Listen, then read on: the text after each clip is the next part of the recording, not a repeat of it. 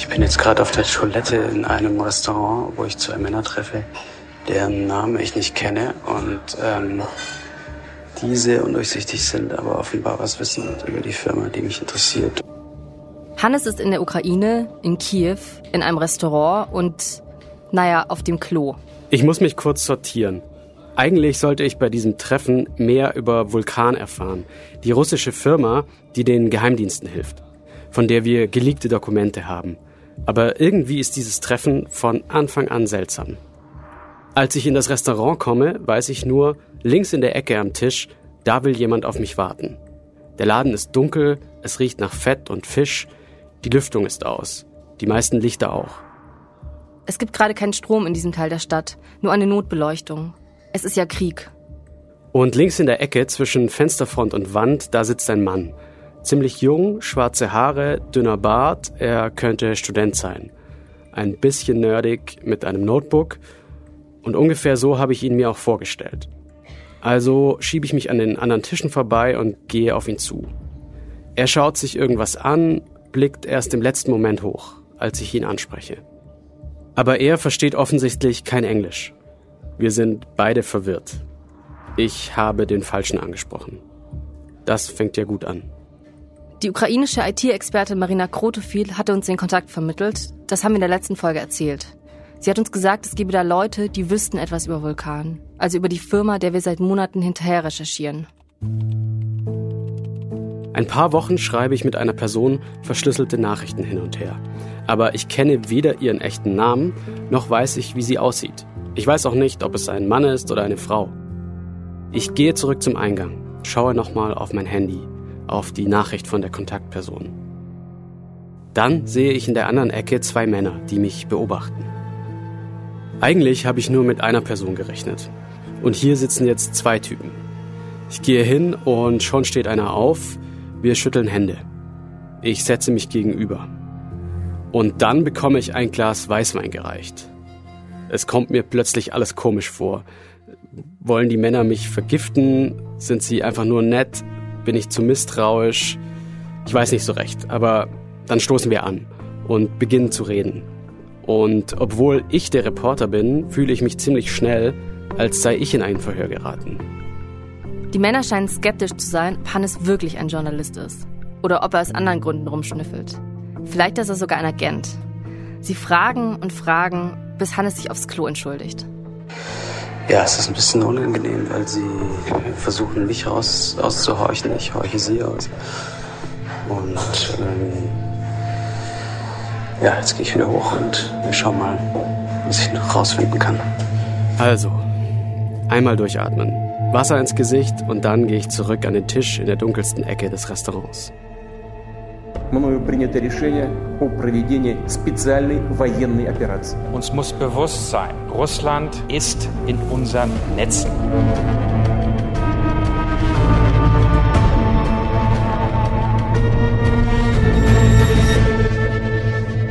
Ihr hört Putins Krieg im Netz, was die Vulkanfiles enthüllen. Ich bin Alexandra Rollkoff. Und ich bin Hannes Munzinger. Wir arbeiten für den Spiegel. Und wir haben geheime Dokumente aus Russland bekommen, die zum ersten Mal im Detail zeigen, wie die Geheimdienste, wie der Kreml, wie Putin für den Krieg im Internet aufrüstet. Darum geht es in diesem Podcast. Und nicht nur das. Wir zeigen, wie Russland digitale Waffen in der Ukraine einsetzt und wie wir alle zur Zielscheibe werden. Das ist Folge 4 unter Kontrolle.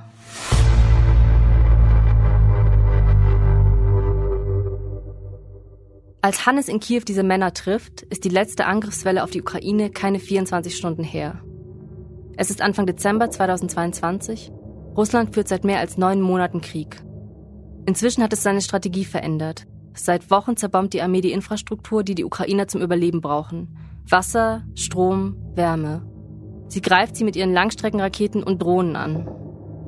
Gerade ist es zum Glück ruhig in Kiew. Man spürt den Krieg trotz allem nicht in jedem Moment. Viele Läden sind offen, Menschen gehen zur Arbeit, andere joggen durch die verschneiten Straßen. Aber dann fällt manchmal der Strom aus. Wie in dem Restaurant, in dem ich mit den zwei anonymen Männern sitze. Sie trinken zusammen Weißwein, obwohl es Nachmittag ist, und reden.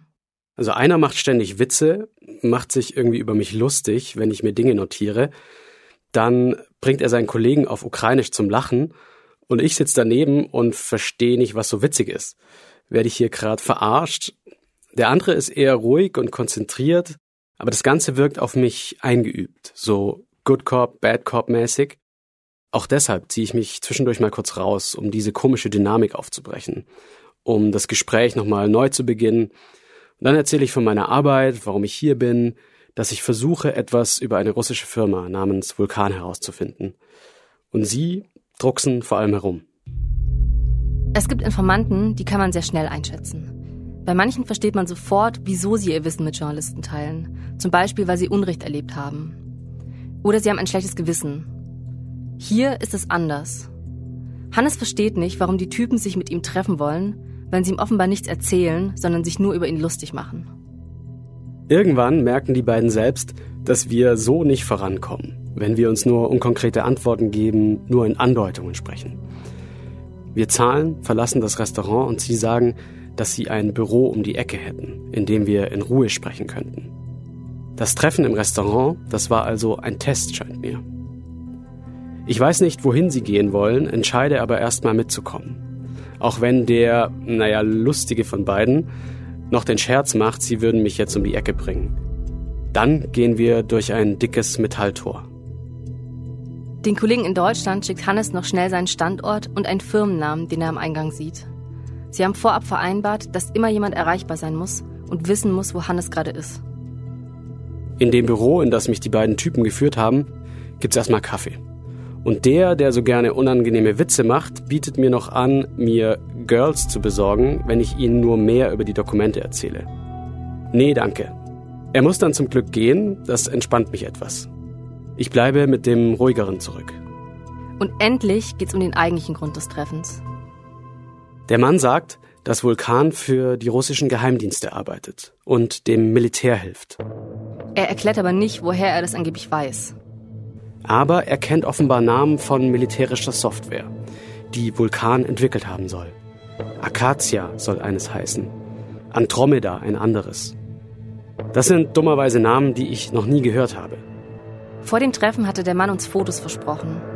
Fotos, die Geräte von Vulkan zeigen sollen. Server und sowas, mit denen man zum Beispiel den Internetverkehr umleiten kann.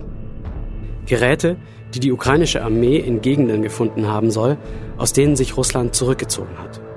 Für uns könnten solche Fotos ein Beweis sein, dass Vulkan Russland ganz konkret im Krieg geholfen hat. Wir wissen nämlich schon, dass Russland in den besetzten Gebieten das Internet über russisches Gebiet umleitet, damit sie es zensieren können. So bekommt die Bevölkerung nur die Informationen, die der Kreml für richtig hält. Und aus unserem Leak wissen wir auch, Vulkan baut sowas offensichtlich. Dazu kommen wir später nochmal. Aber das mit den Fotos und Vulkan, das war ein Missverständnis. Er reicht mir sein Handy, zeigt mir ein Foto, auf dem kleine schwarze Geräte zu sehen sind. Und die Geräte heißen Vulkan, wie die Firma. Aber sie haben nichts mit ihr zu tun. Schade. Ich will mit ihm trotzdem über etwas sprechen, das mich schon lange beschäftigt. In den Vulkandokumenten haben wir Hinweise auf ein System gefunden, mit dem man in ganzen Gegenden das Internet umleiten kann. Man soll damit die volle Kontrolle über alle Informationswege in einem besetzten Gebiet übernehmen können. Über das Internet, das Telefon, den Mobilfunk, die Medien, alles. Aber hier komme ich gerade nicht weiter. Seine Antworten sind kurz und oberflächlich, obwohl ich glaube, dass er mehr weiß. Deshalb verabschiede ich mich erstmal. Als ich wieder durch das schwere Metalltor gehe, durch das ich reingekommen war, bin ich schon ziemlich erleichtert. Ich schicke meinen Kollegen ein paar Sprachnachrichten mit ersten Eindrücken und dass alles okay ist. Ganz weird auch, dass sie am Ende dachten, ich wäre irgendwie deutscher Geheimdienstler oder was und wolle ihnen was übergeben und die ganze Zeit über den Austausch zwischen den Nationen gesprochen. Ähm, vielleicht checke ich aber auch einfach den ukrainischen Humor noch nicht. Ich nehme ein Taxi zum Hotel und frage mich, wer waren diese Typen? Warum geben sie vor zu wissen, was Vulkan macht, aber nicht genug, um ihre Geräte auf Fotos zu erkennen? Wahrscheinlich, denke ich, sind sie keine Agenten und auch keine Soldaten oder Ermittler, sondern Teil einer Bewegung, auf die die Menschen in der Ukraine besonders stolz sind. Die Freiwilligen. Marina Krotofil hatte uns ja auch erzählt, wie sie nach Beginn des Krieges geholfen hat, die Ukraine zu verteidigen. Und so wie sie machen das unzählige UkrainerInnen. Die Regierung ruft sogar dazu auf. Wir bilden eine IT-Armee. Wir brauchen digitale Talente. Das twittert der ukrainische Minister für digitale Transformation zwei Tage nach Kriegsbeginn. Dazu ein Link zu einem Telegram-Kanal mit dem Namen IT Army of Ukraine. In dem Kanal werden Aufgaben gepostet, mit denen freiwillige IT-Expertinnen und Hacker der ukrainischen Regierung und dem Militär helfen können. Da steht dann zum Beispiel sowas, hackt die Website der russischen Sberbank, damit die Kunden keine Überweisungen mehr machen können. Nur drei Monate später verkündet der Minister, 300.000 Freiwillige hätten sich zur IT-Armee gemeldet. Tatsächlich folgen dem Telegram-Kanal zeitweise so viele Nutzer. Die Zahl der Leute, die wirklich Aufgaben erfüllen, ist aber wahrscheinlich viel kleiner. Doch die Freiwilligen, die aktiv sind, die schaffen eine Menge. Sie greifen Dutzende russische Webseiten an, wie die Sberbank. Wenige Stunden nach dem Aufruf war die Website nicht mehr erreichbar. Auf vielen Websites sollen stattdessen ukrainische Flaggen zu sehen sein. Dass die Ukraine so viele fähige Programmierer und Hacker hat, das hängt mit dem starken IT-Sektor im Land zusammen. Und auch im Alltag wirkt es, als sei die Digitalisierung viel weiter fortgeschritten als in Deutschland. Als ich in Kiew am Bahnhof ankomme, bin ich bei der Passkontrolle einer von wenigen mit einem Pass aus Papier. Viele Ukrainerinnen haben ihre Pässe selbstverständlich in einer staatlichen App. Das ist Teil der ukrainischen Verteidigungsstrategie. So viele staatliche Aufgaben wie möglich sollen digital sein. Der Gedanke dahinter ist, alles, was in einer Cloud gespeichert ist, das kann man nicht zerbomben. Denn irgendwo auf der Welt gibt's immer noch eine Kopie. Und die App mit den Pässen wird seit Kriegsbeginn auch für andere Zwecke genutzt. Freiwillige können zum Beispiel die Standorte von russischen Militärs melden. So bekommt die ukrainische Armee schnell viele Hinweise. Dieser kreative Widerstand hat viel damit zu tun, wie der Krieg bisher verlaufen ist. Die Ukraine hat es nämlich geschafft, die russischen Truppen nicht nur von Kiew fernzuhalten, sondern zurückzudrängen. Das gilt auch für die digitale Verteidigung des Landes. Um diese Mentalität zu verstehen, mache ich mich auf den Weg zum Maidan, dem Unabhängigkeitsplatz. Ich will dort jemanden treffen, der die Ukraine an der digitalen Front verteidigt hat. Ich hoffe, dass er mir mehr darüber erzählen kann, wie Russland versucht, die Ukraine anzugreifen. Der Maidan ist ein riesiger Platz im Zentrum von Kiew und sowas wie die Keimzelle des ukrainischen Widerstandes. Hier demonstrierten ab November 2013 Zehntausende gegen den damaligen Präsidenten Viktor Janukowitsch Вони думають, що ми розійдемося.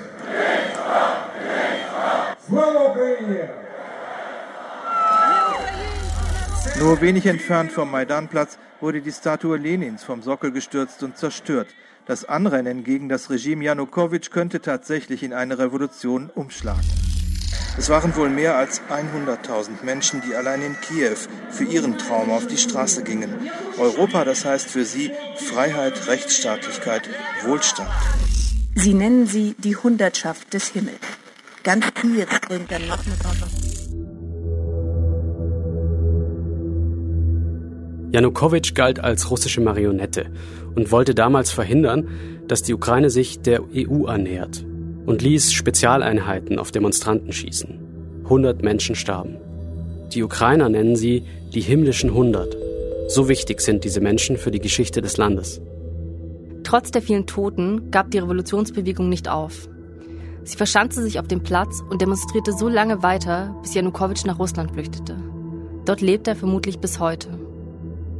Am nördlichen Ende des Platzes ist eine große Glaskuppel in den Boden eingelassen. Und dort unter der Erde, unter dem Unabhängigkeitsplatz, gibt es ein Restaurant. Astiania Barrikada, die letzte Barrikade. Ein martialischer Name für ein fancy Restaurant, in dem man ukrainische Spezialitäten essen kann. Zum Beispiel Vareniki, das sind Teigtaschen mit Kartoffeln und Kraut gefüllt. Die sind ziemlich lecker. Außerdem ist es ein Museum des Widerstandes. Und hierhin hat mich ein Mann gelotst, der zwei Revolutionen mitgemacht hat und bei den schlimmsten Cyberangriffen auf die Ukraine in der ersten Reihe stand. Oh, my name is Roman Boyarchuk. Roman Boyarchuk ist ein wuchtiger Typ, vielleicht so Mitte 50, graue Haare, zur Seite gekämmt, grauer Bart. I am a former head of a state center of cybersecurity in Ukraine. Von 2016 bis 2019 hat Bojarczuk die staatliche Behörde für Cybersicherheit geleitet. Bevor er ein wichtiger Beamter wurde, war er Freiwilliger. So wie wahrscheinlich die beiden anonymen Männer aus dem Fischrestaurant. Well, um, it was uh, after revolution. Uh, actually, I'm doing IT business for years. I was creating uh, smart homes, I was selling smart homes. Bojarczuk ist damals, 2014, Geschäftsmann. Es ist die Zeit nach der Maidan-Revolution. Er verkauft Smart Home Geräte, Lichtschalter, Rollläden, Kühlschränke, die sich per App steuern lassen, sowas. Zur selben Zeit beginnen im Osten der Ukraine Separatisten einen Krieg, mithilfe Russlands. Die ukrainische Regierung braucht Unterstützung, um das Kampfgebiet zu überwachen. Und dafür braucht sie IT-Experten. It's a volunteer unit which is dedicated for air intelligence uh, abilities, drones, video surveillance. Bojarczuk schließt sich einer Einheit von Freiwilligen an. Sie organisieren Videoüberwachung. Mit Drohnen überwachen sie die Frontlinie in der Ostukraine. And since that, a lot of uh, changes were happening in uh, government uh, agencies. If you probably know, there was a lustration procedure. Zugleich haben die Maidan-Proteste Folgen. So a lot of people were just fired, and uh, in, act- in fact, we had very uh, big shortage of uh, qualified personnel in our country. Beamte, die dem vertriebenen Ex-Präsidenten Janukowitsch treu ergeben waren, die fliegen raus. Der neuen Regierung fehlen die Fachleute. Also suchen sie welche in der Wirtschaft. So kommen sie auf Roman Bojarczuk. It was very scary, but I did understand that, well, first of all, I have abilities, I have a knowledge. I said, well, why not? Aber Bojarczuk sagt von sich selbst, er könne sich schnell in Aufgaben reinfuchsen. Aus einem freiwilligen Helfer wird ein Staatsbediensteter. Das ist 2016, nur wenige Wochen nachdem Hacker zum ersten Mal in der Ukraine den Strom ausschalten. Wir haben davon in Folge 1 erzählt. we needed to understand who was that, uh, why it happened. Der Angriff auf das Stromkraftwerk in der Ukraine ist damals ja nur der Anfang. When there were attack of our uh, treasury and our Ministry of Finance, and there were few more agencies, but uh, those were more, much more significant. Russische Hacker attackieren zum Beispiel das ukrainische Finanzministerium. Und das bedeutet, Menschen können kein Geld überweisen, der Staat kann keine Gehälter bezahlen. Auch davon haben wir in Folge 1 erzählt. And uh, I did really understood that uh, what was I was uh, watching in, in movies or in news, read somewhere, it's really happening and it's really uh, affecting our life, personal life. And uh, well, it was uh, it, is, it was starting to you know scaring me. Was er bisher nur aus Filmen kannte, passiert jetzt vor seinen Augen. Und das ist nur der Beginn.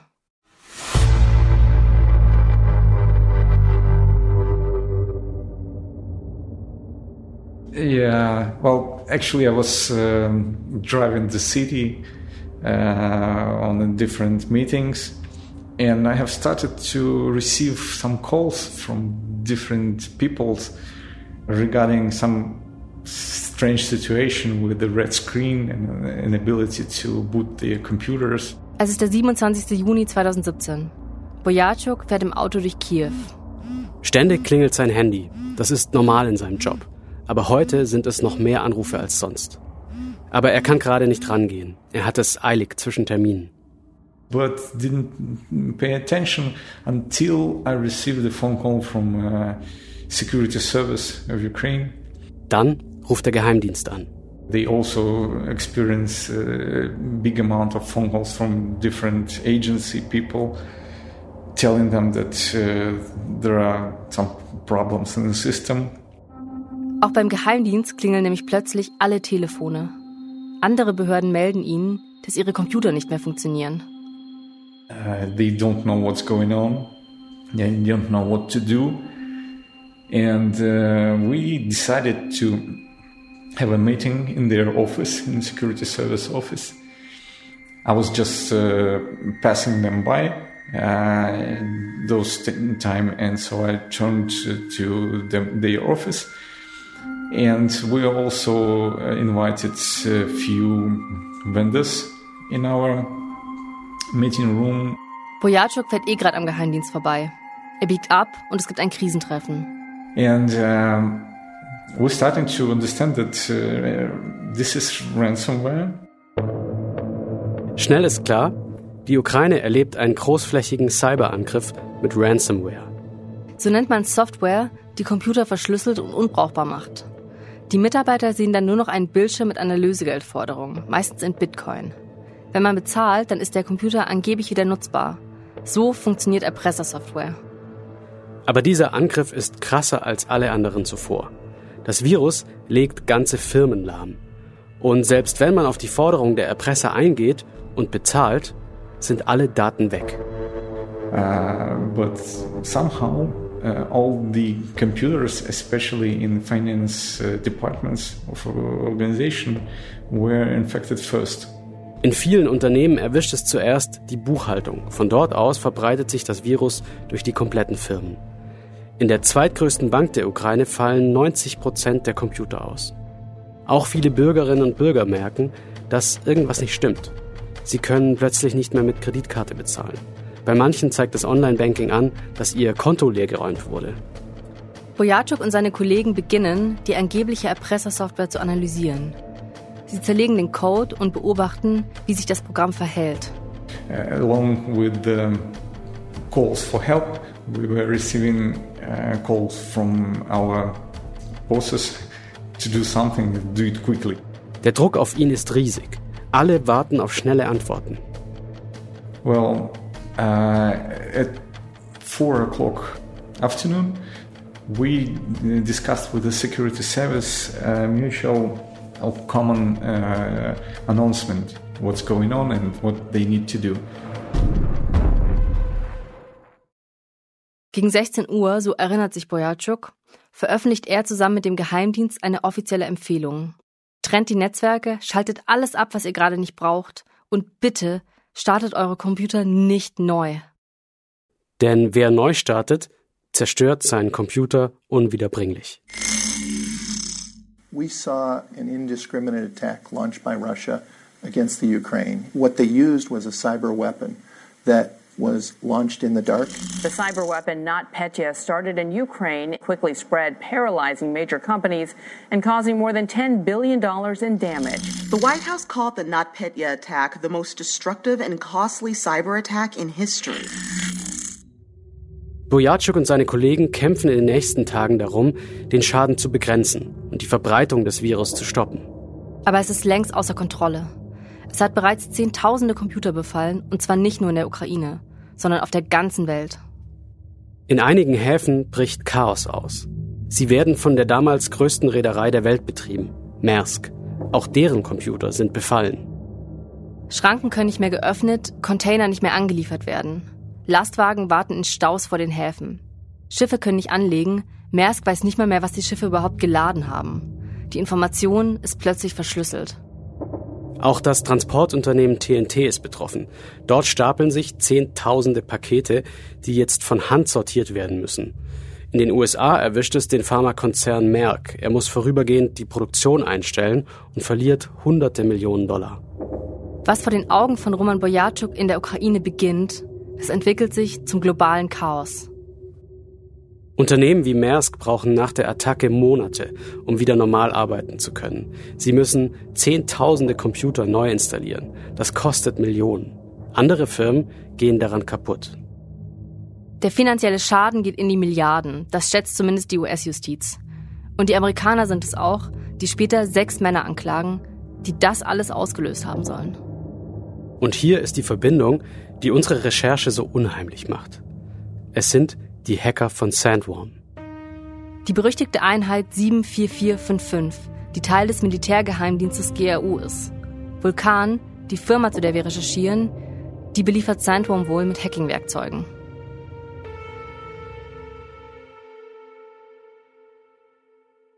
Roman Boyatschuk hatte nach drei Jahren genug von diesem Job.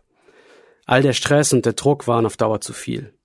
Aber jetzt, im Krieg, sorgt er sich noch um etwas anderes. Informational warfare, not cyber, but informational. It's, a bit different and very, very disturbing uh, to me because it's uh, mind-disturbing uh, technology. Boyachuk ist beunruhigt, weil die Russen nicht nur Computer kontrollieren und zerstören wollen. Sie wollen beeinflussen, wie die Menschen denken. In Russland selbst hat die Gehirnwäsche schon geklappt. Dort wird seit Jahren im Staatsfernsehen erzählt, die Ukraine würde Russland bedrohen, was Quatsch ist. Aber die Menschen glauben das. Als im Februar 2022 der Befehl kommt, in die Ukraine einzumarschieren, da denken viele russische Soldaten, sie würden nur ihr Land verteidigen. But they are coming here to kill our people because of something they watched on TV. So this is for me it's very disturbing. Viele russische Soldaten wissen nichts über die Ukraine außer der Propaganda, die sie im staatlichen russischen Fernsehen gesehen haben. Und diese Propaganda bringt sie dazu, in die Ukraine zu kommen und zu töten. Für Roman Bujatschuk ist das heute verstörender als die Cyberattacken, die er erlebt hat. Der russische Staat hat es geschafft, seinen eigenen Bürgern eine Welt vorzugaukeln, die kaum noch etwas mit der Realität zu tun hat. Und das versucht Putin jetzt auch in der Ukraine. Це було 24 лютого. Я зранку збиралася на роботу. Das ist die Stimme von Olena. Sie ist 59 Jahre alt, Lehrerin einer Grundschule in der ukrainischen Stadt Cherson. Das liegt ganz im Süden an der Grenze zu Krim, die von Russland besetzt ist. Als am 24. Februar 2022 Russland erneut angreift, ist Cherson einer der Orte, die am stärksten betroffen sind. Cherson ist nämlich die einzige Großstadt, die Russland schnell vollständig erobern kann. Und das hat für Olena Folgen. Folgen, die auch etwas mit den Vulkandokumenten zu tun haben. Olena ist jemand, die sich sehr für Nachrichten interessiert. In den ersten Kriegstagen, da schaut sie rund um die Uhr ukrainisches Fernsehen. Sie will immer wissen, was im Land passiert. Anfang März nimmt die russische Armee Cherson vollständig ein. In dem Moment kann Olena den Bunker verlassen, in dem sie und ihre Mutter sich versteckt hatten. Zurück in ihrer Wohnung funktioniert ihr Fernseher nicht mehr. Vielleicht wundert sich jemand, warum Olena gerade anders klang. Wir haben unser Gespräch auf Ukrainisch begonnen, aber wir sind dann ins Russische gewechselt. Eigentlich spricht Olena diese Sprache seit dem Krieg nicht mehr, aber für das Interview hat sie eine Ausnahme gemacht, weil mir Russisch deutlich leichter fällt. Olena zappt sich durch die Kanäle, aber ihr Fernseher bleibt schwarz. Olena versucht mit ihrem Handy Facebook und YouTube zu öffnen, damit sie lesen kann, was Freunde schreiben oder damit sie die Nachrichten schauen kann.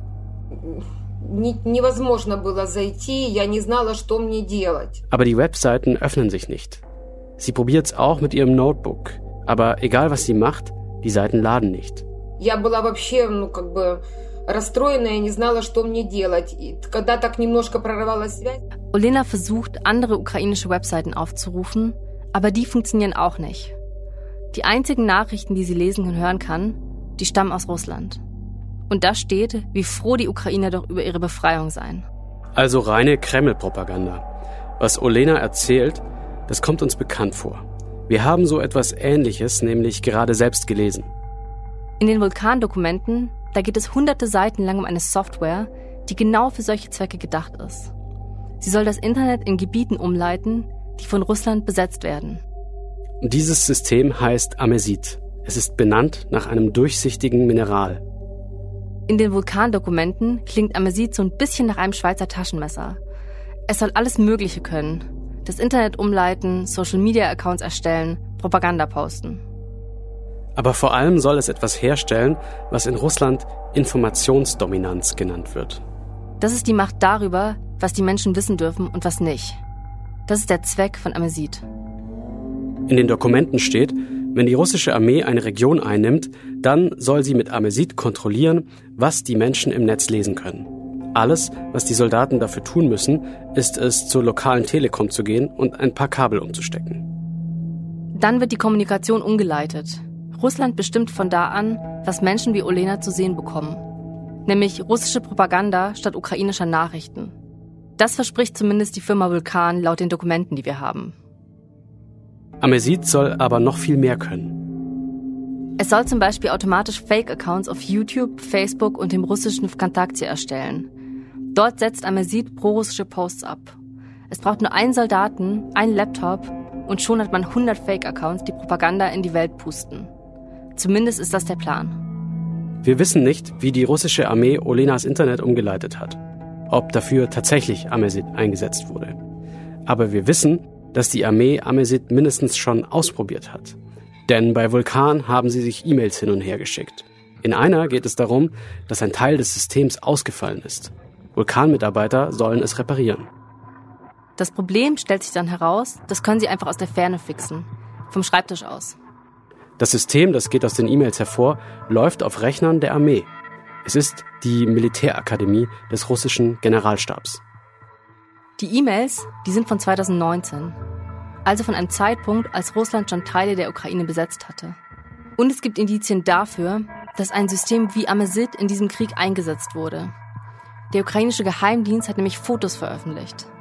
Auf den Fotos sind vermummte Agenten zu sehen. Hinter ihnen Schränke, in denen Server stehen. Und da drin stecken hunderte SIM-Karten. Die Bilder wurden in Gebieten aufgenommen, die das ukrainische Militär von Russland zurückerobert hat. Die SIM-Karten waren offenbar Teil der russischen Propagandastrategie. Mit ihnen sollen sie Massen-SMS verschickt haben, zum Beispiel an ukrainische Widerstandskämpfer, mit dem Aufruf, den Kampf aufzugeben.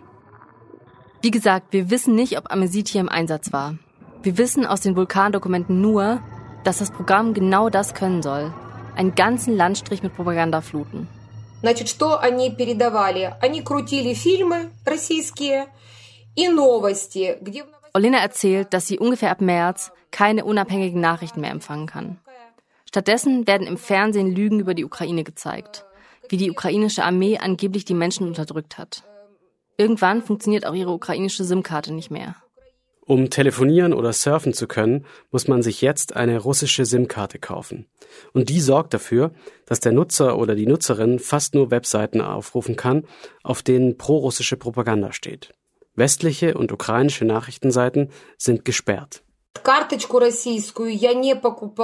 Olena weigert sich, so eine russische SIM-Karte zu kaufen. Stattdessen installiert sie sich ein VPN. Das leitet das Internet über einen bestimmten Server um. Kennt ihr vielleicht. Mit einem VPN kann man sich zu Hause ins Firmennetz einwählen. Oder man kann Internetsperren umgehen. Ihr Sohn hat ihr das eingerichtet. Der lebt in Spanien und kennt sich mit Computern aus. Olena richtet sich also ein VPN ein und kann so auch unter russischer Besatzung ukrainische Nachrichten lesen.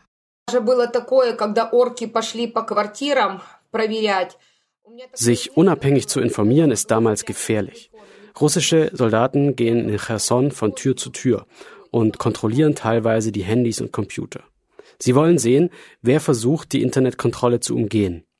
Olena nimmt dann ihr Handy und versteckt sich im hintersten Winkel ihrer Wohnung. Ihre 83-jährige Mutter macht die Tür auf. Bei so einer alten Frau werden die Soldaten nicht misstrauisch und ziehen wieder ab. Olena gibt die Informationen, die sie im freien ukrainischen Internet liest, an ihre Bekannten in Cherson weiter. Sie erzählt ihnen, dass ihre Armee Erfolge verzeichnet. So hat sie es gelesen. Und so ist es auch. Im November ziehen sich die russischen Truppen nämlich aus Cherson zurück. Von der südlichen Region Cherson sind zwar immer noch 70 Prozent unter russischer Kontrolle, aber die gleichnamige Regionalhauptstadt ist wieder frei. Der Kreml gibt als offiziellen Grund für den Rückzug Versorgungsprobleme an. Und die kommen nicht überraschend. Mehr als acht Monate lang war die südukrainische Gebietshauptstadt unter russischer Besatzung, wurde im September völkerrechtswidrig annektiert. Jetzt, nach dem Abzug der Russen, bricht sich Erleichterung und Freude bahnen. Olena erinnert sich, dass es danach eine Zeit lang überhaupt keine Verbindung zur Außenwelt gibt. Die Russen zerstören bei ihrem Rückzug nämlich die Funkmasten. Aber als die ukrainische Armee Cherson wieder übernimmt, bringt sie Starlink mit. Das ist das Satelliteninternet von Elon Musk.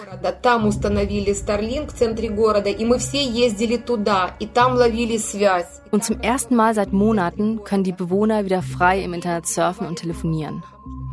Ein Fernsehteam des Daily Telegraph hat den Tag eingefangen.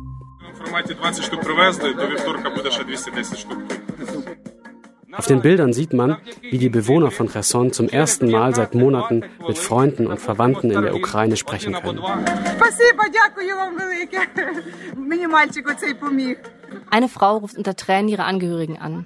Ein kleiner Junge erzählt, dass er jetzt, wo es Internet gibt, ganz viel TikTok schauen wird. Das konnte er unter russischer Besatzung nämlich nicht. Aber vor allem können die Menschen in Cherson jetzt wieder ukrainisches Fernsehen sehen und ukrainische Nachrichten lesen. Die Stadt ist befreit und ihr Internet auch. Дело в том, что они считали, что своими новостями они смогут нас изменить. Olena sagt, die Russen dachten wohl, sie könnten die Menschen in Cherson manipulieren, wenn sie ihren Zugang zum freien Netz abschneiden und sie mit Propaganda fluten. Sie dachten, dass die Ukrainer dann aufhören, ihrer eigenen Wahrnehmung zu glauben und dass sie die russische Armee plötzlich für die Guten halten. Aber in Cherson hat das nicht geklappt. Wir sind jetzt an einem Punkt, an dem wir die Vulkandokumente verstehen. Wir haben begriffen, wovor uns der Whistleblower warnen will. Welche Macht von Software ausgehen kann, wenn sie in die falschen Hände gerät oder für Angriffszwecke entwickelt wird. Marina Krotofil hat uns geholfen, die Vulkandokumente zu verstehen. Roman Bojarczuk hat uns erzählt, wie es war, mitten im Sturm des digitalen Gefechts. Durch Olena haben wir verstanden, wie schlimm es ist, wenn Programme die Informationen unterdrücken. Und Bogdan Selçuks Erzählung von der fremdgesteuerten Maus, die macht einen echt nervös. Vor allem, wenn man daran denkt, dass das ja überall passieren könnte. Auch bei Atomkraftwerken. Wir haben mit vielen Menschen gesprochen, um die Vulkandokumente zu verstehen. Viel mehr, als hier im Podcast vorkommen können. Jetzt wollen wir wissen, wer die Menschen sind, die bei Vulkan arbeiten. Wer baut diese digitalen Waffen? Wissen die Leute, für wen sie da arbeiten und was mit ihren Programmen gemacht wird? Machen die das aus Überzeugung oder einfach nur, weil es gut bezahlt ist? In der nächsten Folge machen wir uns auf den Weg zu ehemaligen Mitarbeitern. Wir klopfen an Türen auf der ganzen Welt. Und dann passiert etwas, mit dem wir wirklich nicht gerechnet haben.